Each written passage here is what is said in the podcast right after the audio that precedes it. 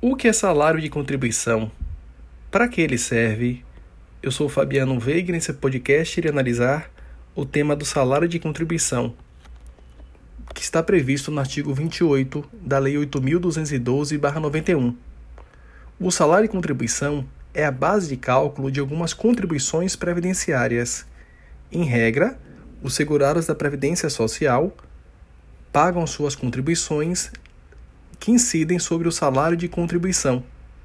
A exceção fica por conta do segurado especial, que contribui para a Previdência Social mediante uma receita bruta, mediante um percentual que incide sobre a receita bruta da sua comercialização.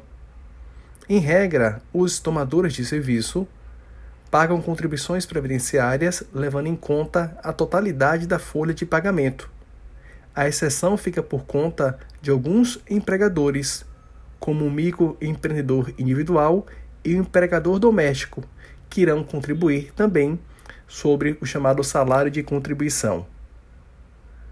Compõem o salário de contribuição as parcelas remuneratórias habitualmente pagas aos prestadores de serviços.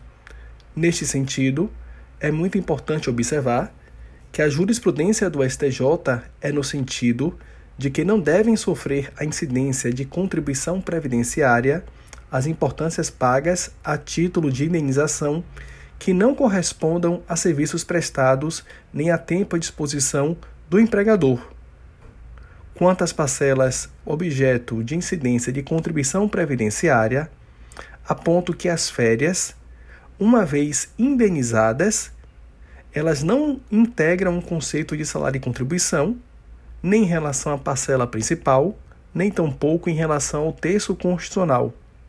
Por outro lado, as férias gozadas integram o conceito de salário e contribuição, inclusive no que diz respeito ao acréscimo do texto constitucional. No particular, destaco que o STF julgou a tese de repercussão geral número 985, superando desse modo o entendimento do STJ. E o STF fixou a seguinte tese: é legítima a incidência de contribuição social sobre o valor satisfeito a título de texto constitucional de férias. No que diz respeito aos benefícios previdenciários em geral, eles não integram o salário de contribuição. A exceção é o salário maternidade, que integra o conceito de salário e contribuição por conta do artigo 28, parágrafo 9, a linha A da Lei 8.212-91.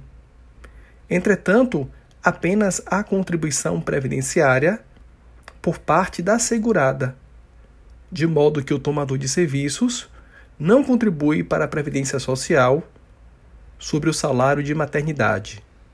Isto porque o STF fixou tese de repercussão geral número 72 no seguinte sentido: é inconstitucional a incidência de contribuição previdenciária a cargo do empregador sobre o salário maternidade.